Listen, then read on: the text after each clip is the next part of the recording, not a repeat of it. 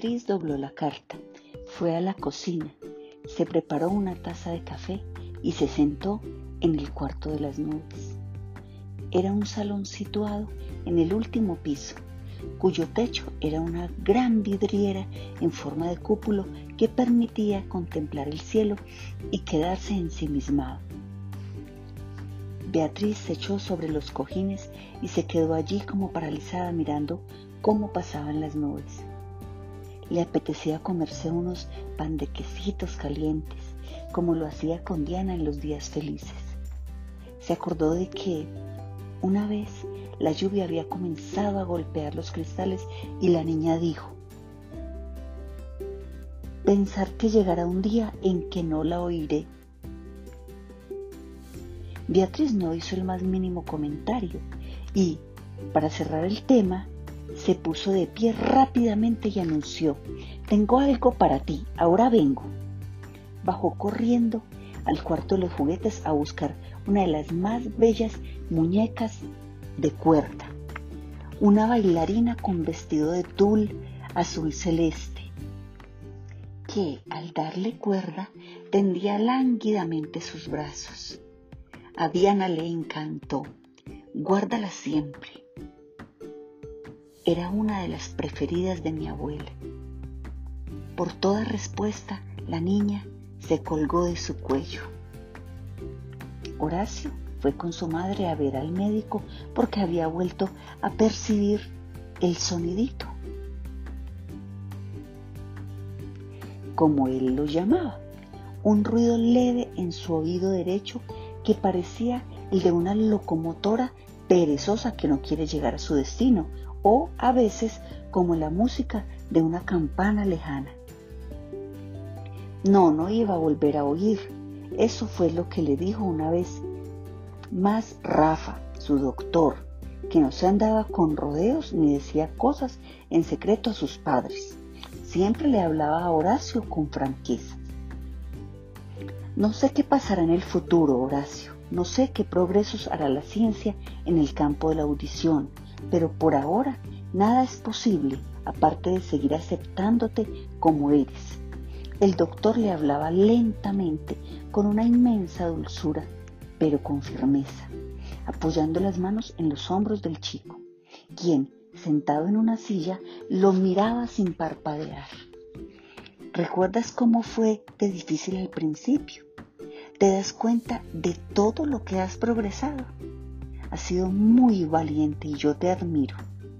La madre de Horacio, que escuchaba en silencio, miró agradecida al doctor. Instantes después salieron de la consulta en el coche, de regreso a casa, el niño recordó lo triste que había sido el principio de su vida de sordo.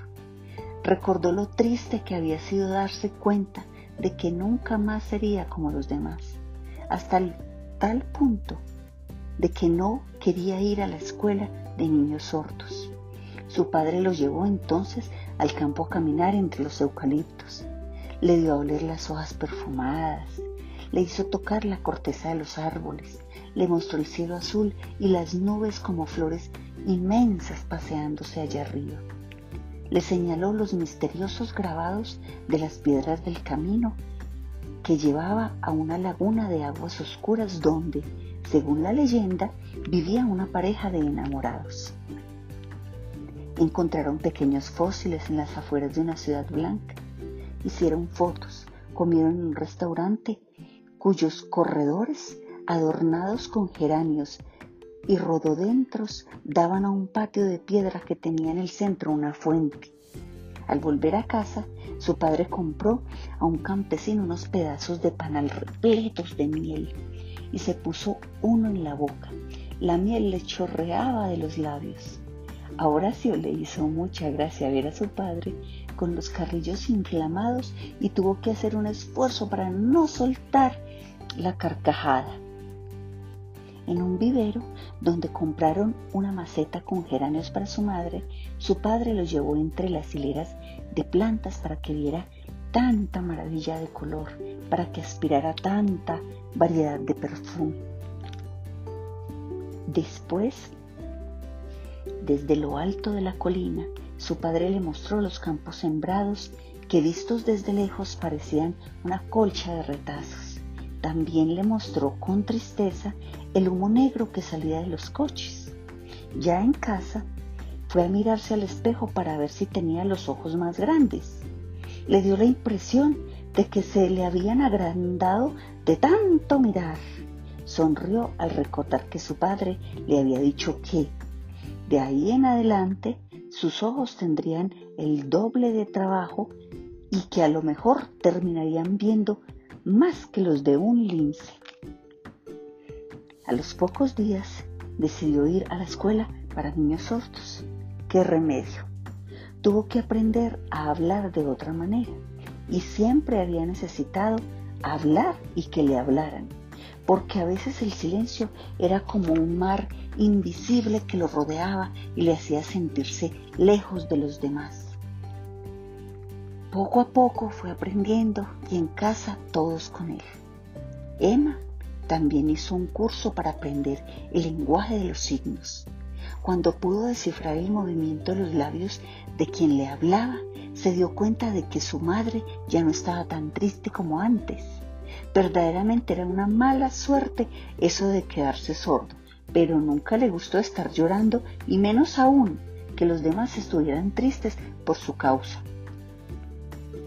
Al principio trató de consolar a su madre, pero eso era peor porque ella lloraba aún más cuando él la estrechaba entre sus brazos. Su padre era como todos los padres, fuerte, al menos así le parecía. Nunca lo había visto llorando a causa de su sordera. Siempre trató de servirse de lo que él llamaba su sentido práctico, lo que quería decir no quedarse con las manos cruzadas. Por eso había luchado para hacerle comprender que debía aprender a hablar de otra manera. Por la misma razón, se enojaba con su madre cuando la veía triste. ¿Qué te crees?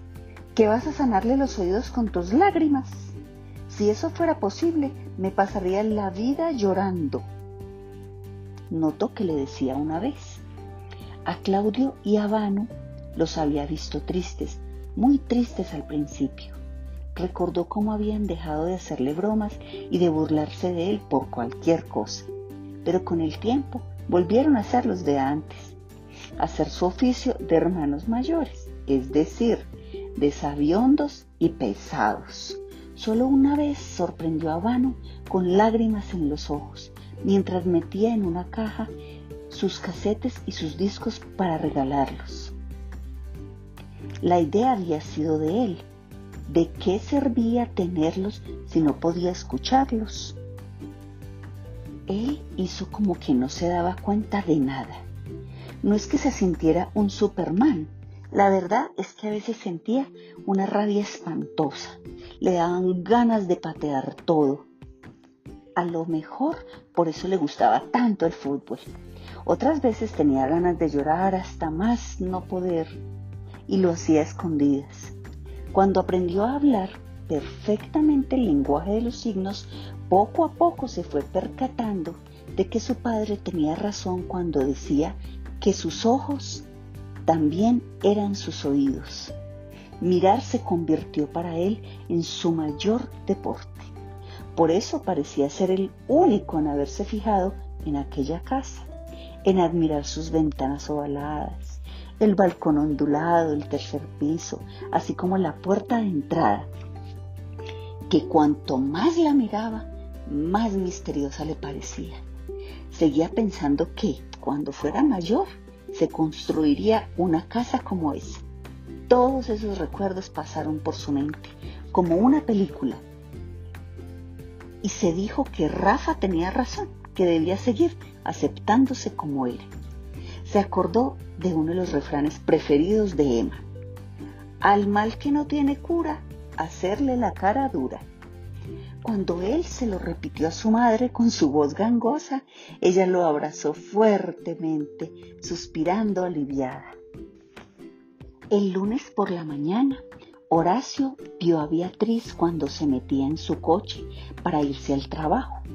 Ella lo miró y arrancó sin decirle siquiera buenos días. A Horacio le dio la impresión de que tenía los ojos hinchados, como si hubiera llorado.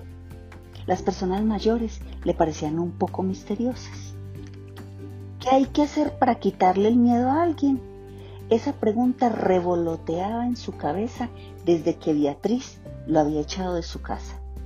Semanas después, al volver del colegio por la tarde, miró las ventanas de la casa y vio que no había nada. Hacía muchos días que su dueña no colocaba móviles, ni flores, ni juguetes. Las ventanas estaban cerradas y las cortinas echadas. ¿Se habrá ido?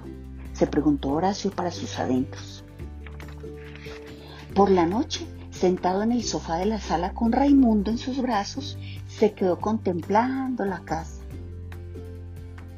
¿Por qué te gusta tanto esa casa, Horacio? le preguntó su hermana Banú con las manos. ¿A ti qué te importa? Respondió Horacio bruscamente. Pues para tu información, dudo mucho de que algún día puedas siquiera pisar la entrada de esa casa, le dijo Vano furiosa. Vaya si lo sabía. Como Horacio no quiso decir nada, su hermana lo dejó solo. Los días pasaron sin que ocurriera nada especial, hasta la noche en que Vano dijo, mirando fijamente a Horacio, parece que la señora de tu casa ha tenido un accidente. El niño la miró interrogante. Sí, Horacio, la señora de tu casa, repitió ella. ¿Se ha muerto? dijo el niño con temor. No, según el celador, un bus chocó contra su coche. Ella se rompió las piernas y está en el hospital. Jesús, ¿qué va a hacer la pobre cuando vuelva a su casa? Donde me imagino todos son escaleras, dijo acongojada la madre de Horacio. La podríamos ayudar, dijo el niño, no muy seguro de sí mismo. ¿Qué? ¿Estás loco, Horacio? Ni siquiera nos saludamos. Conmigo no cuentes, dijo Vano levantándose de la mesa. Tú harías cualquier cosa por meter la nariz en esa casa, ¿no, Horacio? Le dijo Claudio riéndose. Horacio no dijo nada. Nadie entendía. Bueno, la verdad es que él mismo tampoco. Antes le había intrigado la casa, pero ahora, ¿qué era lo que le intrigaba? Su dueña, las dos, Francamente las cosas estaban complicando en su cabeza. Una tarde, al regresar del colegio, Horacio vio una ambulancia aparcada frente a la casa. Desde ese momento se convirtió en una especie de vigilante. Se pasaba las horas en la ventana acariciando el lomo de Raimundo mientras espiaba el más mínimo movimiento en la casa de Beatriz quien desde su regreso no había descorrido ni una sola vez las cortinas. Al día siguiente, Horacio vio llegar a una mujer que pulsó el timbre y a la vez abrió la puerta con una llave que sacó del bolso. Horacio estuvo un buen rato apoyado en la ventana de su casa y como no vio salir a nadie, se fue con su padre a jugar fútbol. Cuando Horacio volvió a ver a la mujer, comprendió que seguramente vendría todos los días a ayudar a su vecina mientras tuviese las piernas enyesadas. La mujer apareció con varias bolsas de mercado. Una de ellas se rompió y las naranjas salieron rodando por todas partes. Horacio corrió a ayudarla. Gracias, niño, le dijo ella, mientras hacía equilibrios con el resto de las bolsas. Dejó todas en la entrada y abrió la puerta mientras Horacio echaba naranjas en las bolsas. Luego entre los dos metieron las bolsas en la casa. Cuando llegaron a la cocina, la mujer dijo en voz alta, Ya estoy de vuelta, doña Beatriz. Fíjese, se me rompió una bolsa y el niño me ayudó. Aquí está conmigo en la cocina. No quiero mocosos en mi casa, Ofelia, gritó Beatriz. No se enoje, que ya se va. Es un niño muy callado, dijo la mujer. Horacio imaginó que algo andaba mal y salió rápidamente de la casa. Desde ese día, cada vez que Horacio veía a Ofelia con sus bolsas de mercado, corría a ayudarla y a escondidas de Beatriz subía con ella hasta la cocina. Desde que Ofelia había descubierto que Horacio era sordo, se deshacía en cariños con él y repetía a cada momento, Pobre angelito, pobre angelito. Horacio leyó sus labios un día en que aquella mujer lo miraba entristecida. Pero entonces, con gran sorpresa, oyó la voz del niño que decía, no soy un pobre angelito, no soy un pobre niño. Te va a oír, le dijo Ofelia, tratando de ahogar su propia voz y señalando el piso de arriba. Demasiado tarde. Que suba ese niño, Ofelia, gritó Beatriz. Sí, sí, ven, hijo, le dijo Ofelia, tomándolo de la mano. Iba a echarlo otra vez de su casa. De eso estaba seguro. Bien merecido se lo tenía por tonto, pensaba Horacio, mientras su corazón latía a mil. Lo primero que vio al subir la escalera fue el cuadro tan bonito que había visto la primera vez que entró en la casa. Aquel que tenía escrito en una esquina vio... No, no, no, no. No, miró, miró. Eso es, miró, rectificó Horacio en su cabeza. Beatriz estaba recostada en el sofá con las piernas enyesadas sobre una butaca. No le regañe, señora, es sordo. Solo viene a ayudarme, dijo Ofelia nerviosa. Beatriz no dijo nada y Ofelia volvió a sus ocupaciones. ¿Cómo te llamas? le preguntó Beatriz, muy seria. Oh, oh, Horacio. ¿Qué vienes a buscar a esta casa, Horacio? Al niño le pareció que en su expresión había algo distinto, como si no estuviera enojada de verdad. Una auténtica cascarrabias no tendría un cuadro tan bonito como el de Miró, ni mucho menos una casa tan rara. Además, había un abismo entre una persona seria y una cascarrabias. Todas esas cosas le pasaron a Horacio por la mente en un segundo. ¿Qué buscas aquí, Horacio? repitió ella. Horacio no supo qué contestar y como vio un papel y un lápiz sobre la mesa, escribió algo en letras grandes y claras. Se lo entregó a Beatriz y se fue corriendo. Ella leyó. Me gusta mucho su casa y las cosas que usted pone en las ventanas. Yo vivo enfrente. El otro día, cuando me encontró aquí, entré porque vi la puerta entreabierta y quería ver lo que había dentro. Su casa no se parece a ninguna otra. Mi hermano Claudio dice que soy un mirón, pero es que mis ojos son también mis oídos. Beatriz leyó y releyó de la misma manera que leía y releía las cartas de Diana, como si quisiera aprendérselas de memoria. Ahora que no podía moverse, pensaba aún más en ella. Su mundo se redujo de la noche a la mañana a una sala ni siquiera podía recorrer su propia casa. Tomó el libro miniatura y la lupa y leyó el poema. El rey de los grillos iba a adueñarse de la voz de Diana y también de la de Horacio. Sin saber por qué, deseó con toda el alma que Horacio volviera.